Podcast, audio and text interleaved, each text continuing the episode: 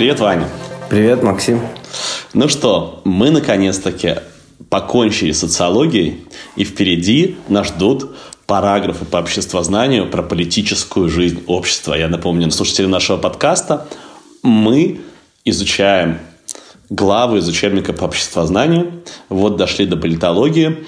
Но надо честно сказать, чем дальше мы изучаем, тем дальше мы от учебника, и скоро, возможно, останется название параграфа только, да, из того, что мы будем говорить. И вопросы эти, которые ты мне задаешь постоянно из учебника, они, наверное, тоже останутся. Да, вопросы из учебника, они скорее такие, э, знаешь, в формате дички.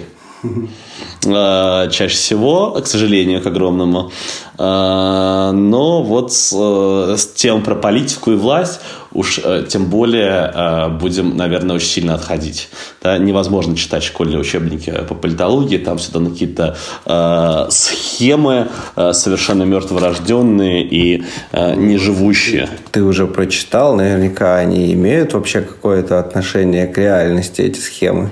А там, смотри, написано, а политические институты, и перечислены просто несколько институтов, а политические отношения. К политическим отношениям относятся отношения между государственными органами и учреждениями, между государством и социальными группами, между государством и негосударственными общественными организациями и куча вот такой вот, э, знаешь, это перечисленческой фигни, которая совершенно никому не нужна, никому не интересна, но почему-то от школьников требуют э, на ЕГЭ, чтобы они э, про это знали. Хотя, слава богу, многие такие вещи, они сами автоматом выводятся. Или мы посмотрим, например, что относится к политической сфере. И совершенно то же самое, что к экономической сфере, к социальной сфере, э, примерно э, ровно э, будет все то же самое, только нужно добавлять слово «политический».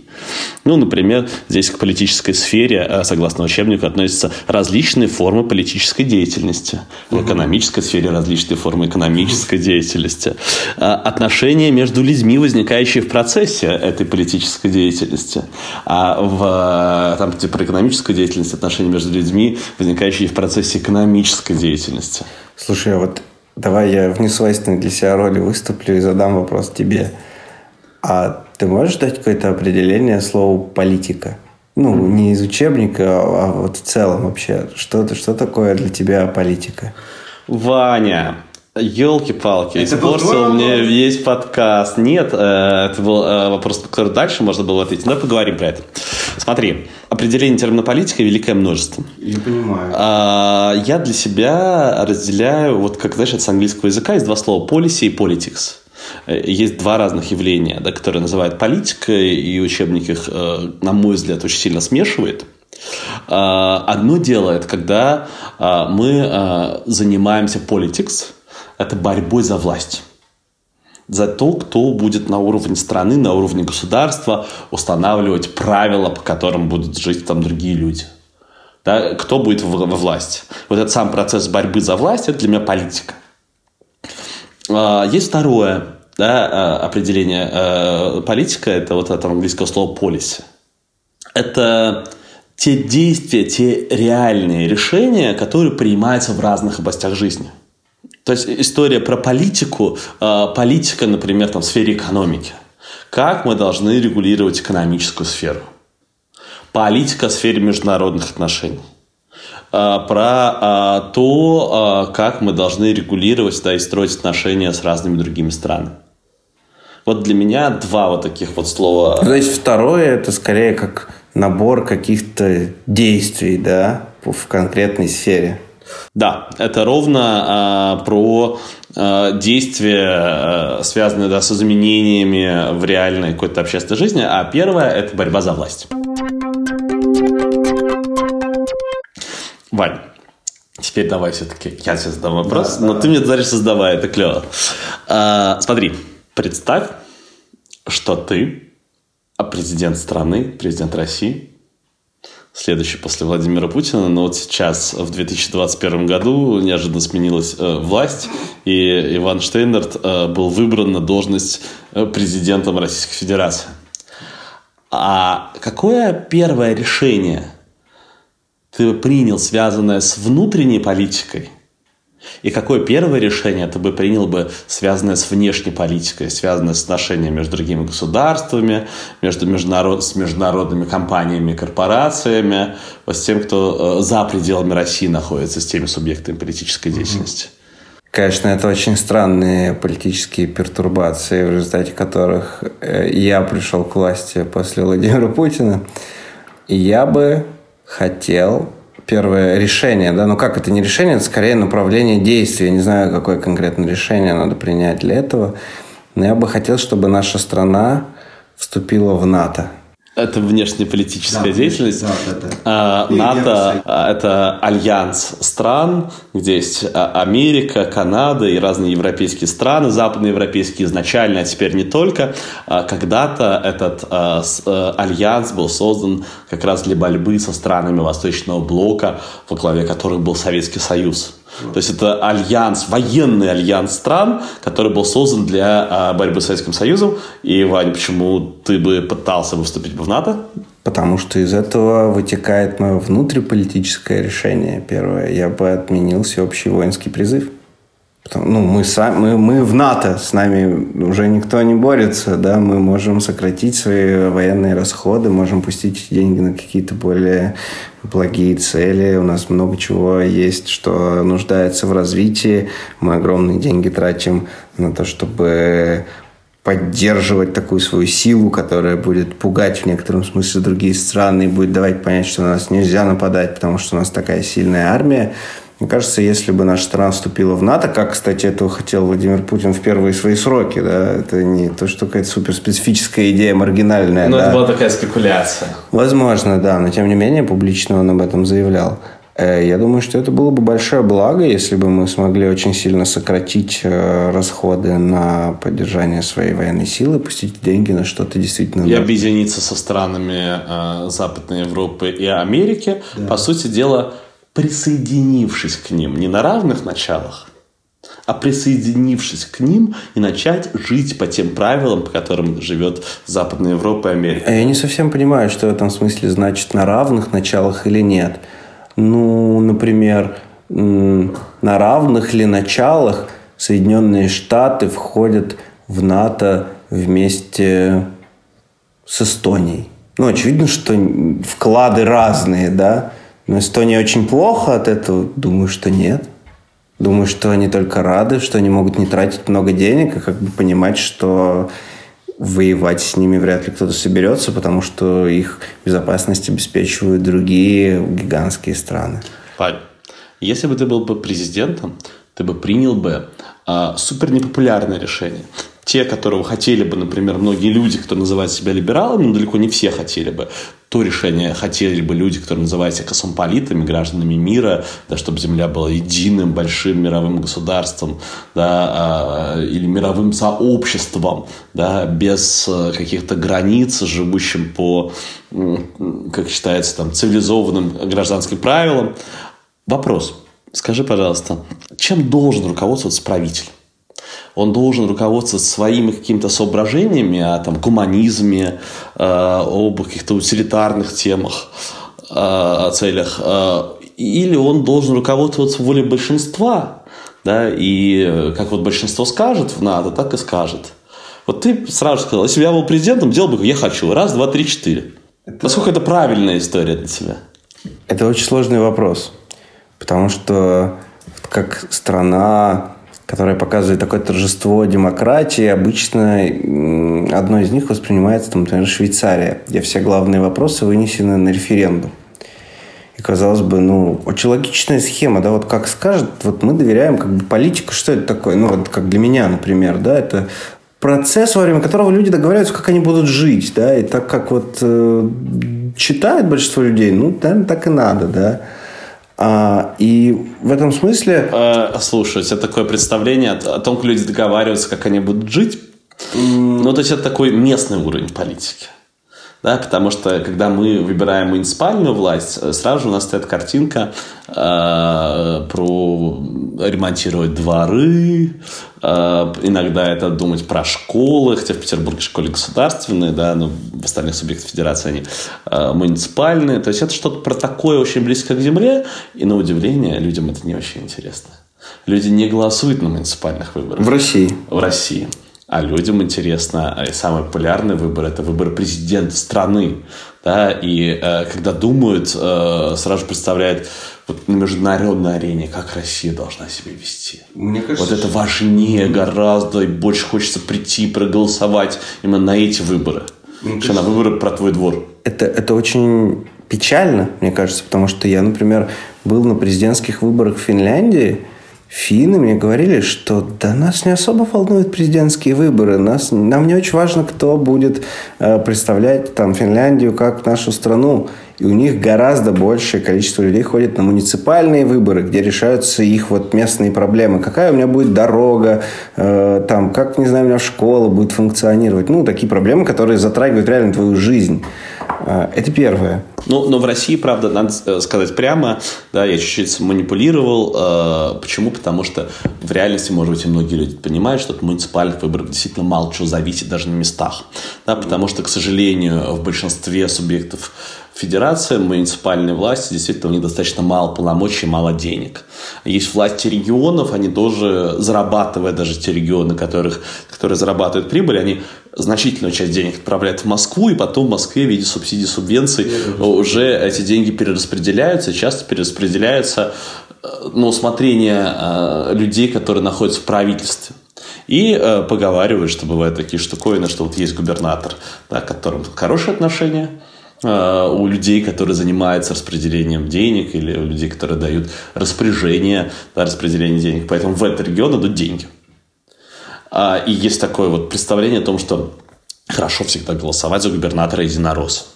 Потому что он привлечет деньги Потому в регион. Что, конечно, он привлечет деньги в регион. Если это губернатор единороса, особенно если человек близкий к Путину, например, охранник Путина сейчас. А коммунисты Три человека работают губернаторами, охранниками Путина. Так вот, возвращаясь к тому, что вопрос, который ты задал, да, как бы я принимал решение, я начал говорить про Швейцарию. Так вот, э, что меня, например, смущает, э, Швейцария такая супер прогрессивная страна. Все вопросы, вот, мы хотим что-то, хотим сократить военные расходы, да, выносим на референдум, люди решают. При этом, например, женщинам в Швейцарии разрешили голосовать в конце 20 века. 1978 год, по-моему. Примерно. Да. Примерно конец для а, планеты. Да, то есть все европейские страны, практически все, гораздо раньше приняли это решение, потому что прогрессивному большинству было очевидно, что невозможно лишать половину населения прав. А когда у тебя решение принимает большинство, а голосуют только мужчины, ну, не хотят они наделять женщин правом голоса, и этого пришлось добиваться на протяжении 50 лет, потому что по-другому вот не работает. Поэтому у меня нет готового ответа на этот вопрос. Если переносить это все на российские реалии и отталкиваться от такого демократического принципа, что я не буду тут принимать волонтаристских решений, а вот как люди скажут, так мы и поступим. И тогда наша страна никогда не вступит в НАТО, и боюсь, что воинский призыв у меня отменить тоже не получится, если я буду проводить честный референдум, Э, и люди, которые долгое время смотрели телевизор, читали государственные СМИ, э, знакомы со всей нашей системой пропаганды обширной, они вряд ли когда-то... Ты думаешь, что реально дело в пропаганде? Или реально дело в том, что ну, так сложилось, что люди консервативны, что сейчас управляют страной э, такие возрастные достаточно э, люди, и на выборы ходят люди старшего поколения, да, которые просто ну, действительно во многом выросли в такой системе. И если была бы условно западная пропаганда, да, она бы, возможно, не так бы сильно бы на них повлияла. Они бы чувствовали себя э, все равно ущемленными. Я почему-то, если честно, уверен, что в первую очередь дело в пропаганде. Мне кажется, можно, можно переконвертировать людей достаточно быстро с помощью какой-то вразумительных, каких-то вразумительных аргументов, логики, пытаясь объяснить им, разъяснить свою точку зрения. И мне кажется, что сейчас одна вот из основных проблем того, что люди не хотят решений, которые мне, в частности, кажутся прогрессивными, это именно их вот напичканность пропагандой, вера в какую-то мнимую стабильность, э, в то, что если что-то менять будет хуже резко, э, какие-то страшилки про 90-е. Ну, вот этот весь набор стереотипов, который постоянно транслируется э, разными государственными медиа. И мне кажется, что в первую очередь проблема в этом. А, хороший политик, Ваня, все-таки чем должен руководствоваться? Не мнением большинства, мы уже поняли. А чем? Я думаю, что хороший политик руководствуется своими убеждениями. И это, по-твоему, нормально, когда решения, принятые в обществе, сильно зависят от убеждений какого-то человека? При этом которого, при, э, за которого голосует большинство. То есть для большинства он должен быть вот таким вот, чтобы им понравиться, но когда он приходит к власти, он должен быть не просто таким, что понравится, да, а должен с твоей точки зрения э, быть не популистом, да, а проводить важные решения, которые могут быть неодобряемы людьми, но которые хочет он как прогрессивный политик. У меня специфическая точка зрения, я думаю, что ее можно назвать такой идеалистической, потому что я, наверное, не приведу ни одного примера, где бы это работало действительно вот так, как я говорю. Но мне кажется, что где-то в идеальном мире политик для того, чтобы избраться, он не может избежать популизма. Он говорит вещи, которые хочет услышать народ и э, которые позволят ему сделать так, чтобы за него проголосовали.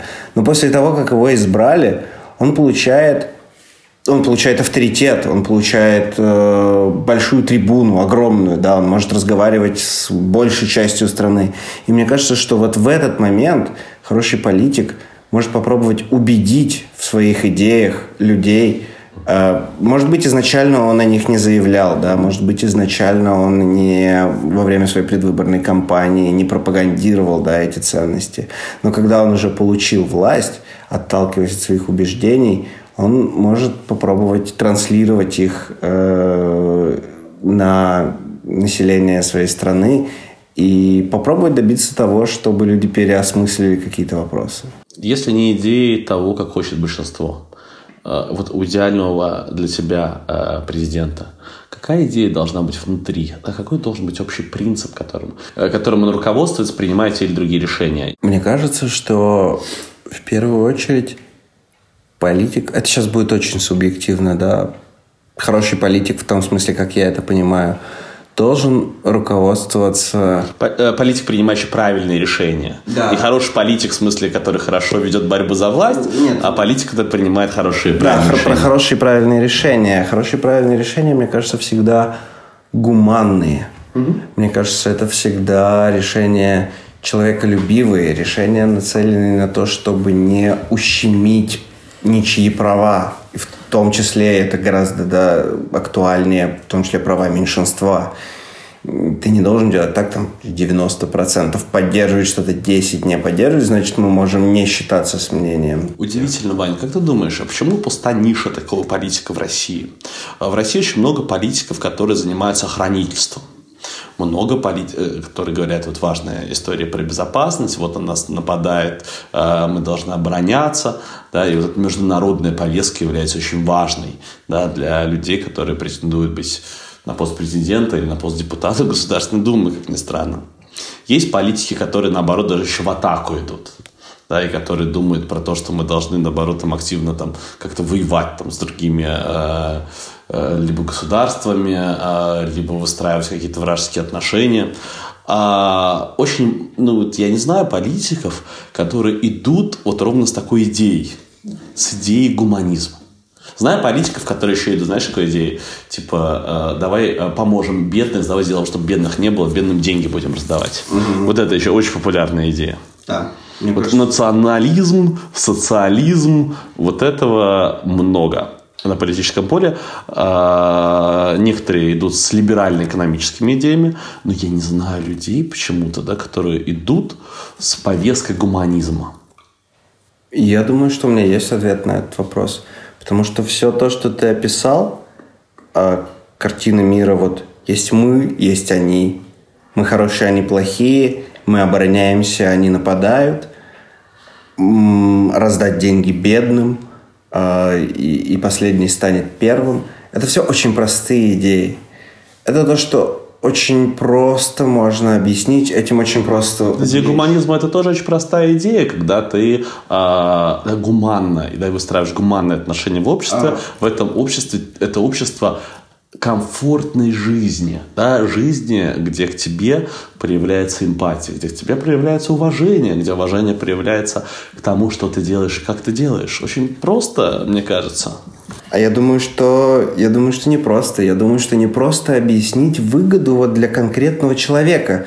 В любой из тех картин, про которые мы говорили, выгода для конкретного человека, с которым ты общаешься там, через экран телевизора, например, она очевидна. Ты общаешься с людьми, большинство из них бедные, так устроена наша страна, и ты им говоришь, мы всем, мы всех бедных сделаем не такими бедными. Он понимает, да, я получу деньги. Или ты говоришь, э, есть враг, который хочет нас захватить, я этого не допущу.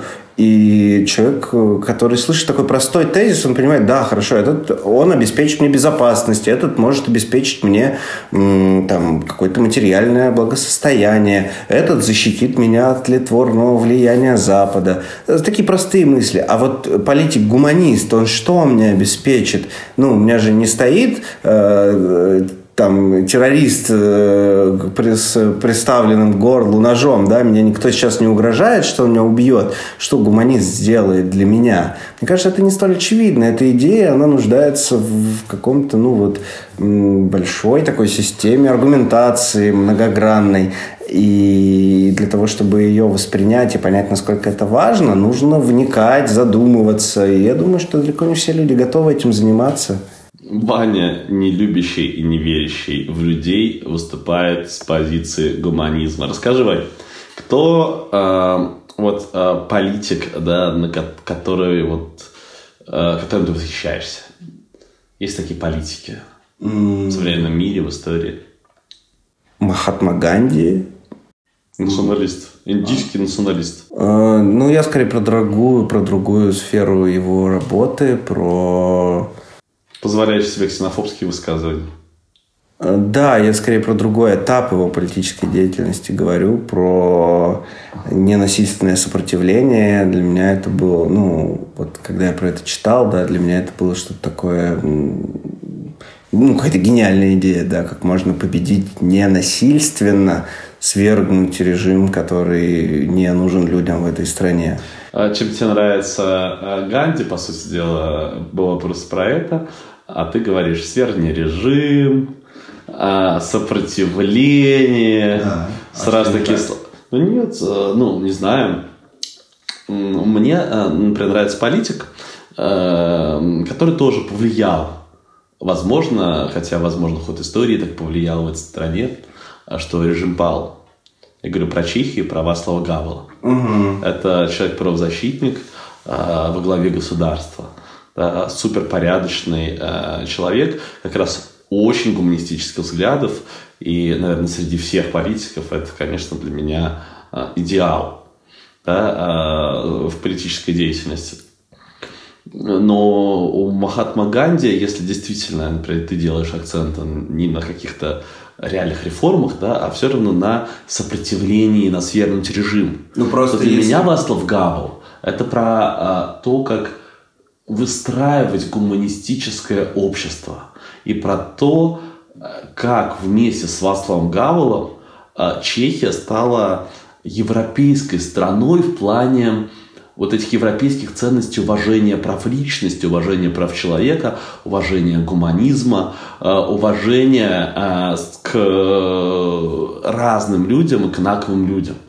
Чехия самая эм, неверующая страна Европы.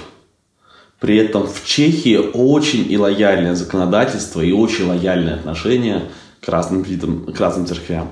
Если бы я продолжил этот список, там бы был Васлав а, Если бы я его вспомнил, да, возможно, да, да, да. Но я очень люблю идеалистов в политике, поэтому если бы я продолжал этот список, я бы, наверное, назвал... Алексея Навального. Ну, это просто слишком, э, слишком актуально. Ну, слишком, он, мой, он мой современник, да, мне трудно как бы его оценить, да, на какой-то долгой дистанции. Мало ли, что он еще сделает, да. Но как Нельсона Манделу, а, Мартина Лютера Кинга. Нельсон Мандела ч- человек, а, исключенный Amnesty International, Как и Алексей Навальный. а, из э, списка людей за тоже националистические высказывания. Из списка, как этот список называется? Узников совести. Из списка людей, признанных узниками совести, за его тоже националистические высказывания. Более того, я бы назвал среди своих любимых политиков Че Гевару не за не потому, что я разделяю его взгляды, а потому что Тебе нравится романтический образ. да, И вот это ужасная, конечно, для меня история. И, кстати, Вань, ты назвал вот эту историю про гуманизм, а как же Че Гевара с этой идеей согласуется? Он же вообще никак не согласуется с этой идеей. он согласуется. Мог бы за него голосовать на выборах? Я думаю, ну, в России прям трудно представить, тем более после... Ну, за политика такого вот эм, типа, не знаю, Эдуард Лимонов. Мог бы. Мог, Мог бы? Мог бы, да. Так это стране жизнь была бы, нет, Вань? Но это увлеченные люди, убежденные, Как готовые... коммунисты, когда к власти приходили в 20-е годы, вот это вот Может быть, я из-за идею коммуни- Это я сейчас понимаю, что нельзя было. А в то время, может быть, я и голосовал бы. Да, мы же не провидцы. Э, Я думаю, что тогда, ну, живе в, там, в 20-е годы прошлого века, да я уверен, меня бы могли спокойно увлечь большевистские идеи, социальная справедливость и все вот эти... И люди, которые готовы отдать свою жизнь, свои убеждения, вот они, только, они, только они, мне кажется, могут считаться настоящими политиками.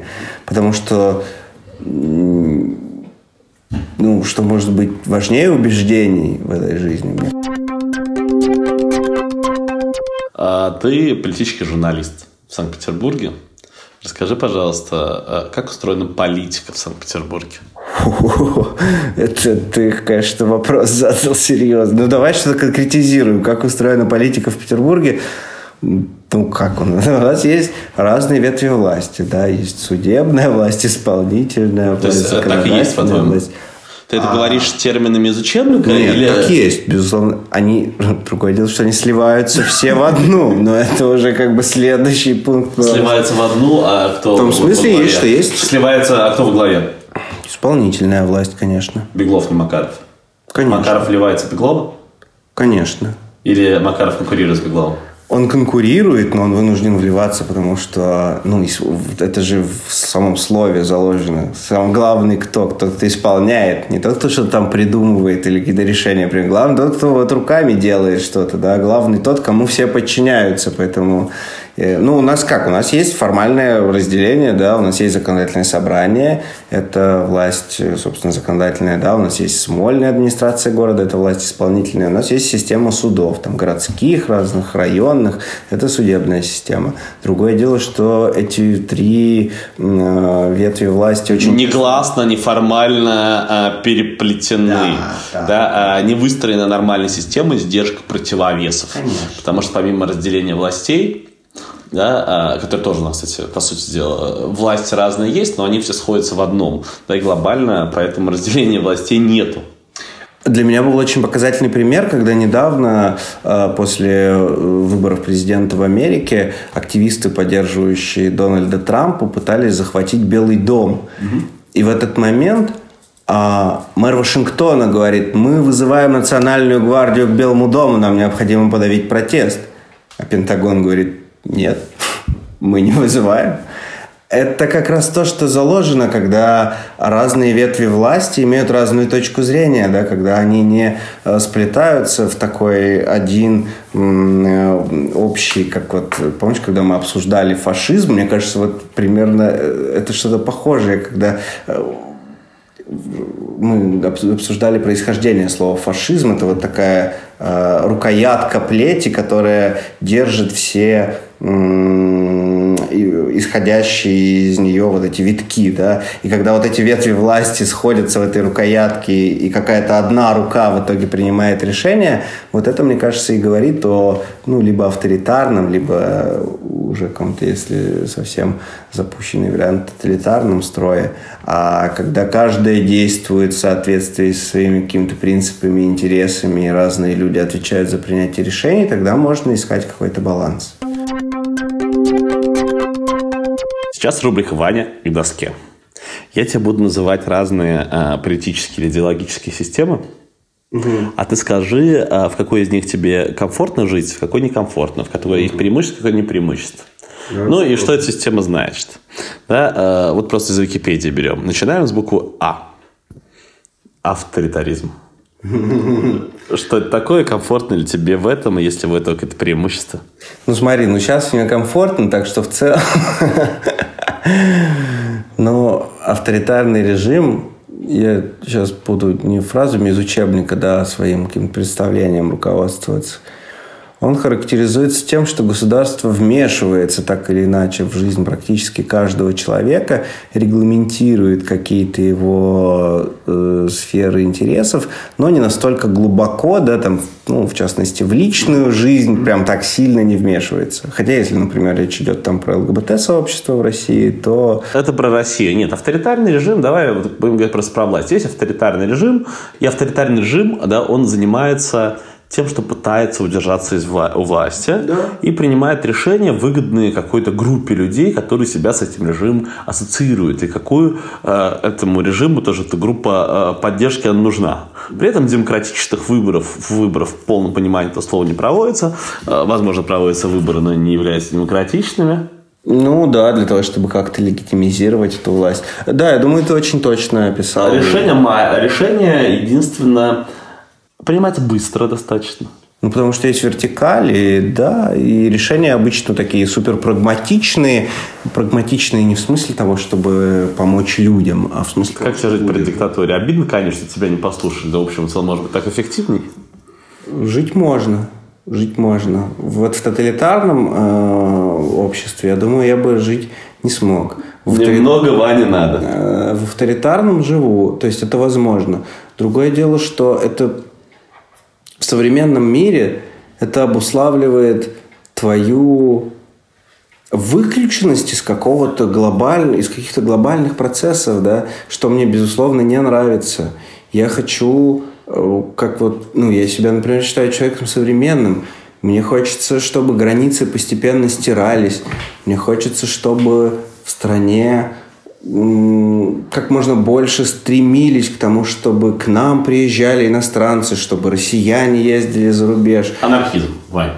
Как тебе идея анархизма, идея такого вот безвластия э, или идея, где минимум государства и где все решают люди и сообщество?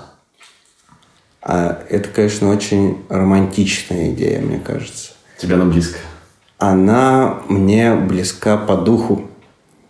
Но я никогда не слышал, чтобы эта система хорошо функционировала. Возможно, это...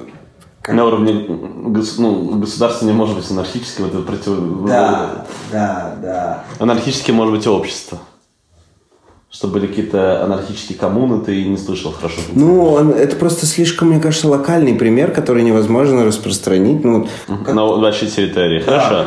Да, Ваня, анархизм или э, либертарианство? Что тебе ближе и чем они отличаются одно от другого? Э, мне ближе либертарианство, если вот мы именно это сравним, mm-hmm. да. Если государство не вмешивается в экономические процессы, для меня, ну и в целом дистанцируется, отвечает только там за вот, ну, у нас есть там суды, у нас есть полиция, у которой есть строго описанные полномочия, и дальше она не заходит. Государство не участвует в экономике, да, там какие-то внешнеполитические интересы, они не являются основными. Вот для меня примерно в этом либертарианство.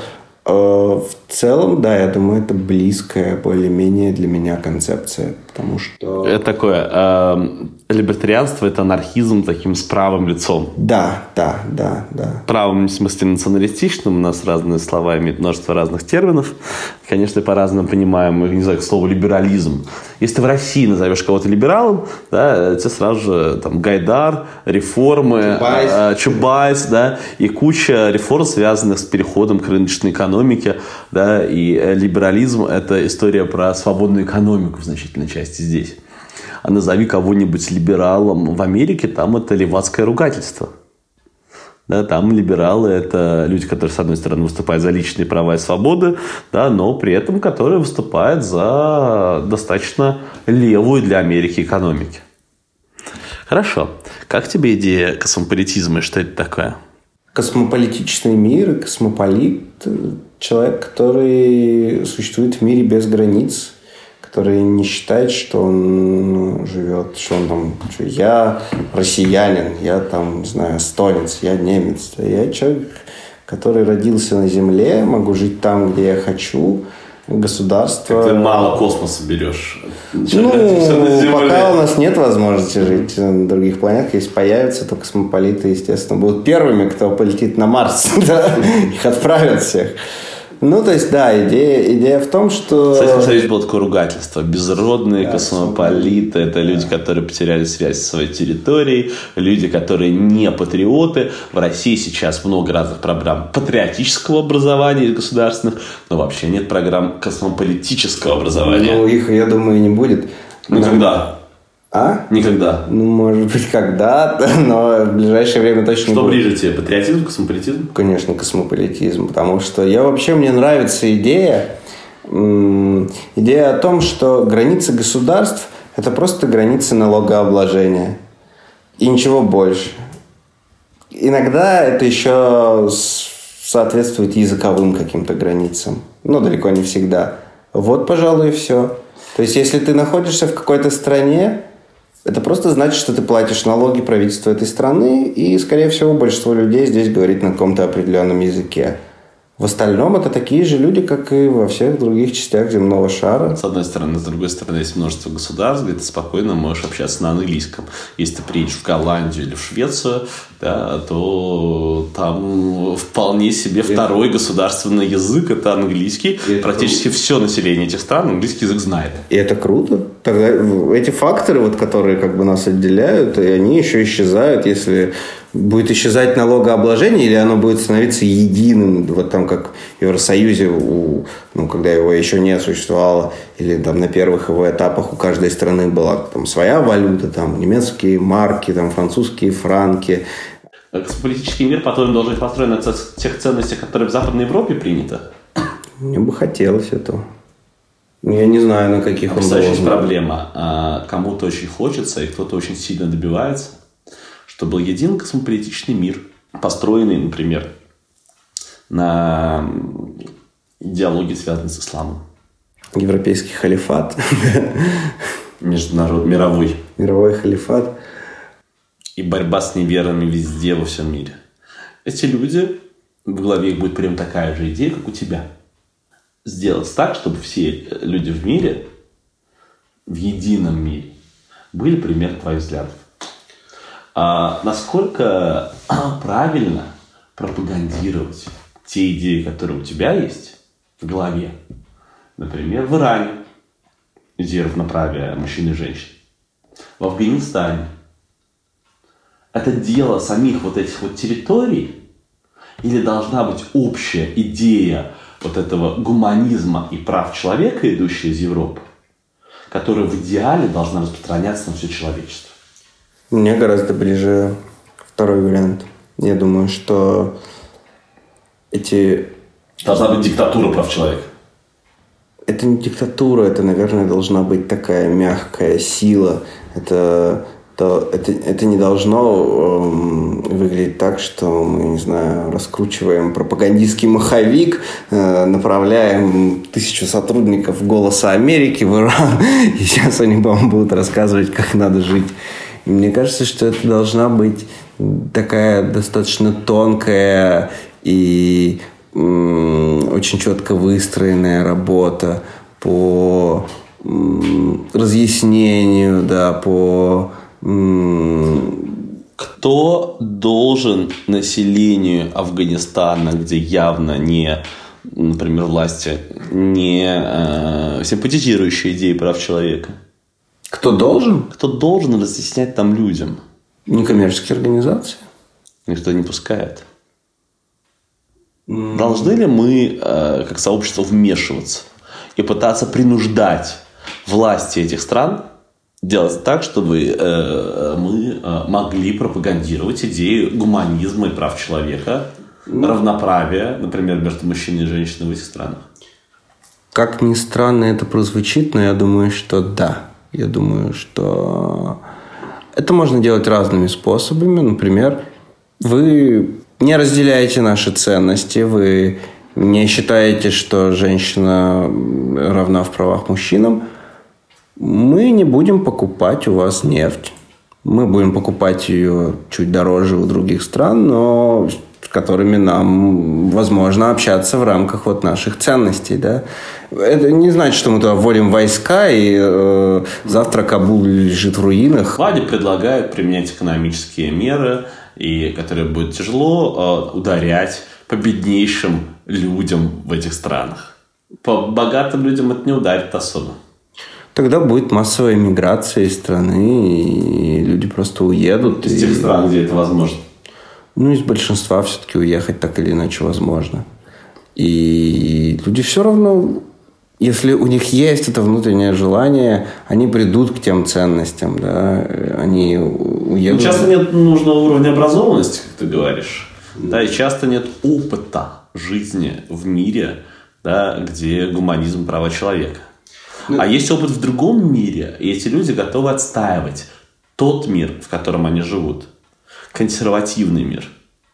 Они готовы отстаивать постольку, поскольку у них нет другого опыта. Как только он появится, мне кажется, их взгляды изменятся. Я думаю, что одна из главных проблем России стоит в том, что у 80% людей нету загранпаспорта.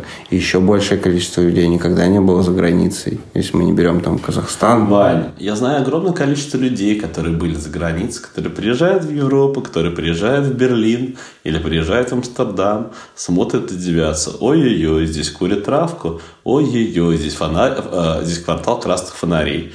Они туда с одной стороны идут, с другой стороны приезжают и клянут западную цивилизацию. И клянут отношения к меньшинству.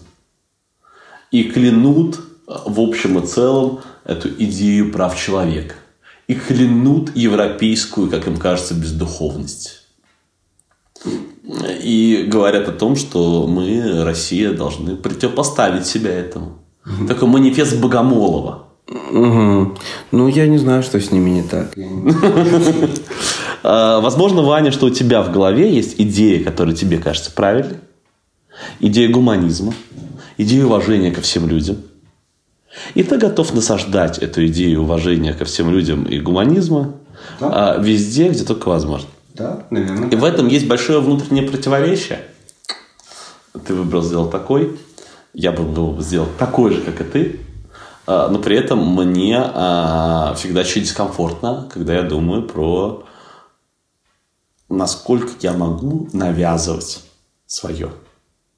И это очень, кстати, не демократичное решение. Я понимаю, но мне кажется... А вот это очень важная тема, когда люди говорят про демократию. И руководствуются не демократией. А, вот для меня гораздо более важным, чем демократия, признаком, принципом, является принцип уважения прав человека.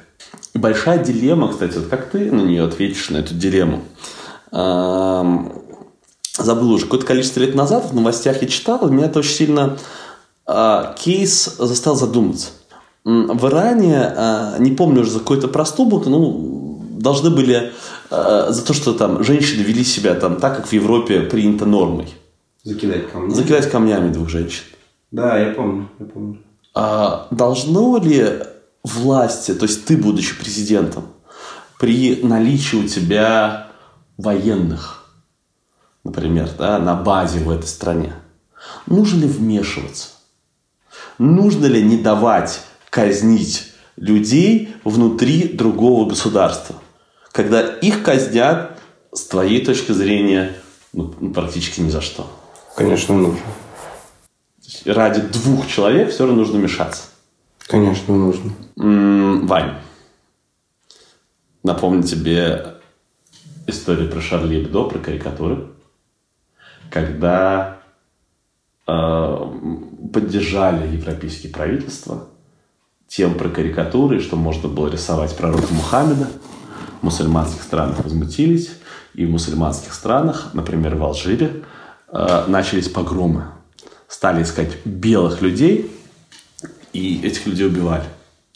И людей на Шарли Эбдо тоже, э, в Шарли Эбдо да, в здании тоже был Стреляли. теракт. Там убили э, большое количество людей внутри редакции. А, И все, вот эта история, да, превратилась вот история, когда мы говорим да, о том, что для нас свобода слова важна, это важная ценность. И на самом деле достаточно большое количество человек погибли да, из-за того, что мы так заявляем, из-за того, что мы так действуем. Э, И братья Стругацкие, арканарская резня, общество, которое живет в состоянии средневековья, если ты приходишь туда и становишься прогрессором, очень велика вероятность, что просто ты будешь воевать да, с э, прогрессорством. И все закончится большой резней.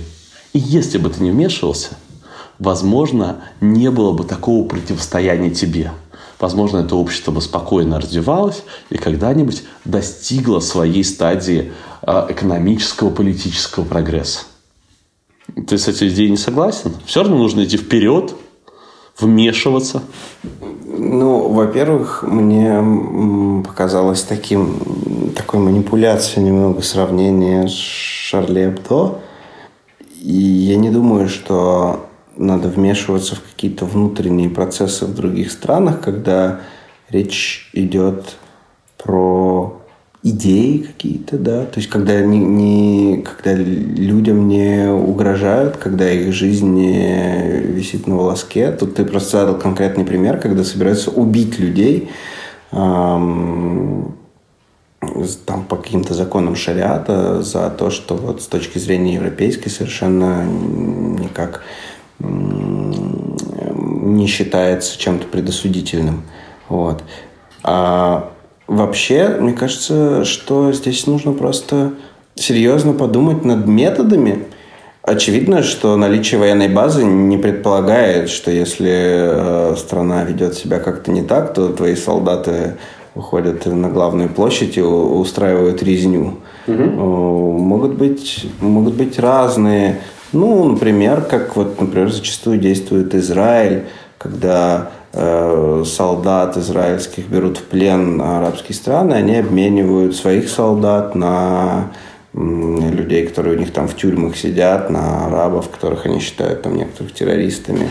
То есть э, тут, тут, тут должно быть должны быть какие-то взвешенные решения, да. Тут, И такие общие фразы, ничего не значащие. Решение должно быть каким-то взвешенным. Ну, нет, если И это большая проблема, да, ситуацию. это большая проблема современного мира, что очень тяжело действительно в таких важных ситуациях найти решение.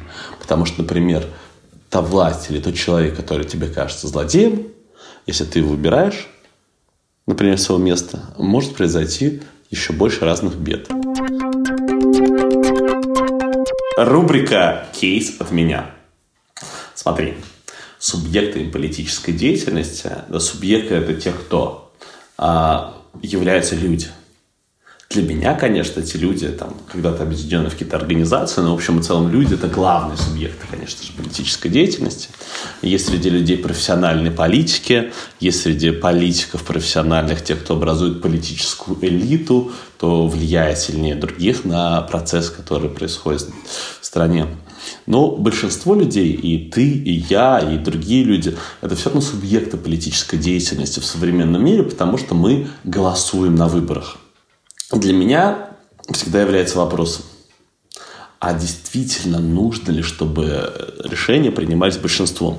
И у тебя есть сомнения. Ты бы сказал бы, говоришь, что если бы был президентом, ты бы не слушал бы большинство, а делал бы так, как ты считаешь исходя из твоих внутренних убеждений, управлял бы страной, наплевав на решение большинства. ну, я так не говорил, ну, Так говорил. А, вопрос. Как ты относишься к предложению Юрия Латынина о том, чтобы была возможность у людей либо взять избирательный бюллетень и проголосовать, либо взять тысячу рублей и не участвовать в процессе, не быть субъектами политической э, э, жизни. Как тебе такая идея? Смешная. Почему смешная? Ну, мне она нравится. Нравится? Мне она нравится. Ваня прекрасно, мне тоже нравится. Не нравится? Не нравится, конечно. А, мне кажется, что э, очень большое зло, что государство э, агитирует людей всех подряд идти вообще голосовать на выборы. Мне кажется, мне хотелось бы, чтобы на выборах принимали участие, голосовали бы те, кто считает это важным, и те, кто в этом хоть как-то разберется. Кто бы не ходил бы как на, знаешь, на праздник, да, есть там Новый год, а есть вот выборы случаются периодически. Поэтому нужно пойти за кого-нибудь проголосовать, вообще не разбираясь. Купить пирожков, кто это такие, да. купить пирожков, поесть в школьной столовой, вспомнить, как ты учился в этой школе какое-то количество лет назад. Вот это для меня э, я бы с этим боролся, конечно. Да? Мне кажется, что вот должны голосовать те люди, для которых это важно, а, потому что с большей степенью вероятности эти люди будут разбираться в политике. У меня есть просто такое предположение, что тогда у нас явка будет процент 2 на выборах любых. А остальные тысячу рублей возьмут. Идеально, все бабушки возьмут по тысяче. А мы проголосуем. С тобой в современном космополитическом мире, возможно, если никто не фальсифицирует результат. Ладно, про выборы у нас будет отдельный подкаст наверняка, так же, как отдельный подкаст будет про разные другие э, э, политические институты. Вань, а теперь рубрика «Кейс от тебя». Так. Мы с тобой договорились, что твой кейс будет касаться политических институтов. Таким институтом можно считать государство или там, органы государственной власти, кто-то считает. А, а можно тоже считать политические партии, например. Вань, другим субъектом, э, кроме людей, есть еще такой субъект, который называется государство. А что это такое вообще, по-твоему? Как ты понимаешь вот, э, государство в этом значении, как субъект политической деятельности? Государство – это люди, которые присвоили себе власть. Присвоили. Зачастую. Всегда. Иногда нет. Иногда получили в ходе какого-то демократического процесса. Зачастую присвоили. М, В Америке это присвоили себе власть? Думаю, что нет. Не всегда. В России присвоили, в Америке не присвоили. Да. Ну, я же сразу сказал, что не везде не А- а тебе не кажется странным, что в Америке есть некоторое количество династий, не знаю, там Кеннеди, то же самое Трамп, а, тот же самый Клинтон, Клинтоны. Это, в общем, абсолютное большинство, даже практически все, да, люди, которые были президентами, это люди из богатых, собственно говоря, семей. И все достаточно близкие друг к другу. И вот эта элита, когда сформировавшаяся и передающаяся по наследству, э, это супер нечестный э, способ формирования а, власти в государстве. Но И две партии. Вот есть партия демократов, есть партия республиканцев. Этим партиям уже несколько сотен лет. И никого другого не пускают на выборы. Ну, а к какой политической династии принадлежал Барак Обама? А к какой политической династии принадлежал Дональд Трамп? Какой... Дональд Трамп э, человек э, с... Сколотивший себе состояние. У него нет никакой э, политической истории, у его родственников нет. Какой династии принадлежит Джо Байден? Это просто профессиональные политики. Наверное, понятно, что не отрицаю твоих слов. Действительно, эти, эти семьи есть, да. Мне кажется, просто это немного логичным, когда существуют такие политические династии, которые держатся не просто там на том, что мы будем передавать сейчас власть от отца к сыну, а на том, что в некоторых семьях воспитывают профессиональных политиков, которые становятся настолько харизматичными и убеждающими людей лидерами, э, что со временем они борются за самые высшие должности и за, в том числе за пост президента. Ну, понятно. Для тебя э, нет такого субъекта государства. Есть люди, которые типа э, находятся при власти и действуют от имени и в интересах государства. Кстати, забавно, что иногда эти люди в авторитарных режимах, э, например, люди, которые сильно влияют на принятие решения, э, а, возможно, в демократических тоже такие лидеры какого-то мнения для тех людей, которые принимают решения непосредственно, формально. А, а эти люди могут не занимать никаких должностей. Да, да. Это история про, как про Распутина, который сильно влиял в начале 20 века. Сейчас есть такие люди, по-твоему, в России? Безусловно. Кто? Кто не занимает... Ну, вот какая сейчас должность Суркова? Не знаю, есть А он влияет? Я думаю, что да. думаю, что вот да. это, кстати, очень интересно. Мне совершенно непонятно, как устроены все эти влияния и что там во власти происходит. Очень даже интересно посмотреть и последить а, за одним днем, например, жизни Путина, с тем, как он совещается, где он совещается а, что происходит в многочисленных дворцах, тоже как он проводит время, а, принима, готовясь к принятию или принимает или другие важные для страны решения. Или для него. Возможно, он думает при решении не важное для страны, а возможно, думает при решении важное, чтобы удержаться, например, власти. Евгений Пригожин. Он занимает какую-то должность? Нет, он бизнесмен. Влияет ли он на принятие решений? Я думаю, что влияет. Бизнесмен? Ну, по сути, он просто бизнесмен. Он просто... Не просто. Ну, Какая у него официальная должность? Он глава парламента, я не знаю, министр, нет? У меня нет официальной должности бизнесмена. Мне кажется, у Евгения Пригожина амбиций, конечно, гораздо больше, чем считаться бизнесменом. И не думаю, что он себя считает сам по себе исключительно бизнесменом. Хорошо, Вань. А, еще один важный субъект политической деятельности – политические партии. Мы о них тоже будем отдельно говорить. А пока а, скажи, пожалуйста, а, есть ли партия, за которую бы ты голосовал бы а, на выборах в 2021 году? Ой, хороший вопрос. У нас сейчас появилось много новых политических сил, много новых О, партий. Да, новые. Новые люди, Справедливая да. Россия стала монструозной партией. За, такой. за Родину, да, там Справедливая Россия. Или за правду. За правду. Да, за правду. Справедливая Россия за правду. В 2021 году, да, мы голосуем а, за депутатов местного парламента и за депутатов Государственной Думы. Я думаю, что я бы отдал свой, свой голос по партийному списку? По партийному списку, да, партии «Яблоко». Почему? Ретро-партия «Яблоко». Ретро-партия «Яблоко», которой у меня есть миллион вопросов, которая совершенно, мне кажется, неэффективна и уже никак практически не влияет на политику в этом городе. Но, тем не менее, я знаю, что многие политики, которые там стоят, я разделяю их взгляды, их убеждения. И я думаю, что мы примерно одинаково видим тот путь преобразований, который должна пройти наша страна. Совершенно не либертарианские преобразования. Они... Социал либеральные, я близкие думаю, к социал-демократическим. Я думаю, что этой стране до либертарианства еще ой как долго идти. Возможно, первые преобразования должны быть не либертарианскими. Я вообще думаю, что очень резкие, такие категоричные преобразования, как вот мы уже сегодня вспоминали, да, 90-е экономические реформы, очень резкие.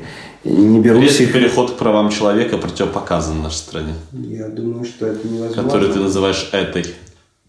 Это нормальное слово. Все американцы называют Соединенные Штаты «это страна», в этом нет никакого пренебрежения. Всем в этом очевидно. есть просто сила американской традиции, которую э, защищает Иван э, в нашем э, эфире. Ну, всем же очевидно, про какую страну я говорю. Я считаю себя ее гражданином, это моя страна тоже, поэтому никакого нету... Эта страна моя страна.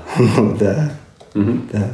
Так что вот, я не хотел бы очень резких преобразований, постепенный либерализации, выстраивания отношений с другими странами, какой-то глобализации постепенной, а не так, что хоп, отменяем границы завтрашнего дня, всех зэков выпускаем на волю. Ну, я утрирую, конечно, сейчас, да, но мне кажется, это очень такой поступательный процесс. Учебник делать такой вывод из этого параграфа. Власть политическая – это способность проводить свою волю, выраженную в политике. Я ничего не понял. Власть политическая что? А это способность проводить свою волю, выраженную в политике. Складывается чувство, что я не очень хорошо владею русским языком, чтобы понять, да, чтобы понять, что это значит воля, выраженная в политике. А политика – это сфера государственной и общественной деятельности, связанная с отношениями между социальными группами внутри страны и между государствами. Ну, я, ну, видимо, это одно из тысячи определений, которые можно... А экономика – это тоже сфера государственной и общественной деятельности, связанная с отношениями между социальными группами внутри страны и между государствами. Ну, много что Вообще, мне кажется, это идеальное определение. Можно подставить почти любое слово. Ну, да. Перешли к сложным параграфам про политику, э, но к интересным. Э, сегодня был вводный подкаст. Следующий параграф уже будет конкретно. Будем с тобой рассматривать разные политические институты. Если что, Максим прямо сейчас листает учебник. И да. мы узнаем тему своего следующего выпуска. Но следующая э, тема будет э, посвящена политической системе. Еще одно такое общее водное занятие. Сложно? Ну да. Всегда есть желание пропустить, Ваня, этот параграф. Функции политической системы. Душно звучит. До следующего подкаста. Пока-пока. И подписывайтесь на нас на всех популярных платформах. Ставьте лайки обязательно. И оставляйте свои комментарии. Нам иногда, кто комментарий приходит, нам очень-очень любопытно их прочитать. И мы даже иногда зовем людей, которые оставляют эти комментарии в свои подкасты. Так что, если у вас есть какие-то вопросы к нам, обязательно их задавайте.